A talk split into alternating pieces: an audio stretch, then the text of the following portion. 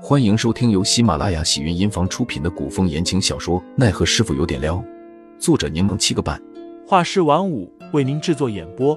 一场古言爱情、官场恩怨的大戏即将上演，欢迎订阅收听。第七十三章送礼下。小雨凑近杜潇潇，小声说道：“他们都说他是杀神，他以前在战场上杀了好多人呢。”杜潇潇却十分理性的说：“战场上浴血奋战，杀人很正常啊！你不杀敌人，敌人就会杀了你。”去。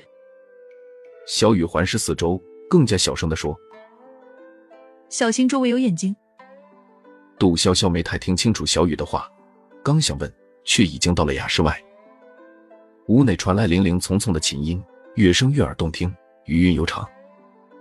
杜潇潇进了屋子，只见戏台上。端坐着一个清瘦俊秀的男子，男子约莫二三十岁，一袭水墨长衫，如玉般的指尖在琴弦上飞舞，动人的乐声倾泻而出。赵雪玉见到杜潇潇，手指放在唇间，提醒他先不要出声。杜潇潇点头，视线从戏台转移到宁侯身上。宁侯端坐在太师椅上，手肘支在案上，撑着头，闭着眸子，虽姿势显示慵懒，却不显颓丧低迷。帅哥们果然都拥有浓密的长睫与又高又挺的鼻子，宁侯这睫毛跟凌寒有的一拼啊！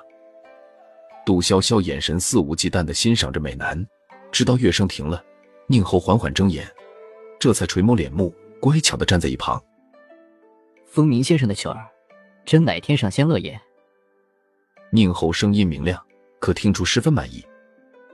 风鸣颔首行礼，侯爷谬赞了。宁侯眸光流转，停在杜潇潇的身上。赵雪瑜便微笑着将杜潇潇引荐过来。侯爷，潇潇过来了。杜潇潇走上前，跪地行礼。民女杜潇潇参见侯爷。杜姑娘不必客气，起来吧。谢侯爷。杜潇潇其实特别不喜欢古人下跪参拜的礼仪，但人家位高权重，只能入乡随俗。宁侯扫了眼杜潇潇，嘴角挂着一丝玩味的笑。杜姑娘气色不错，看来上次的事并未给姑娘带来什么影响。杜潇潇答道：“潇潇当时醉了，记得不甚清楚，还是后来听朋友转述才知道是侯爷救了潇潇，所以潇潇备了些薄礼，特意过来表达谢意。”小雨低着头，小心翼翼的将托盘上的茶罐放在了案上，之后慢慢退了回来。宁侯看了眼岸上的茶罐，转眼又瞧了瞧风鸣一众人等，吩咐道：“你们都先退下吧。”都退下。只见赵雪玉给了杜潇潇一个眼神，带着众人一起退出了屋子。宁侯毕竟是战场厮杀的将军，众人一离开，杜潇潇就感觉对方那股气势仿若石之化一般，团团围住了自己。杜潇潇不免紧张，清了下嗓子，微笑着说道。侯爷，上次因为我醉酒，我朋友接我的时候不明情况，所以才无半分交代，直接离去，还请侯爷不要见怪。宁侯像是没听到杜潇潇的话，他打开茶罐看了看，从里面捏出一片茶叶，放在鼻尖清嗅。上好的白雪翠玉。杜潇潇心中放松不少，还好宁侯识货。宁侯那双锋利的眸子染着点点笑意。杜姑娘的谢礼，本侯收下了。侯爷喜欢就好。宁侯随性的挥了下手，坐吧。哦。杜潇潇应了声，直接坐在了宁侯案旁的空位上。后知后觉的发现有些不太好，忙又拱手道谢。多谢侯爷。杜潇潇的举动并未让宁侯感到诧异，他笑了笑道：“无需拘谨，我官威不大，不太在乎这些虚礼。”杜潇潇发现宁侯还挺好相处的，微笑着点头。你叫杜潇潇，可是天启宗杜轩奇之女？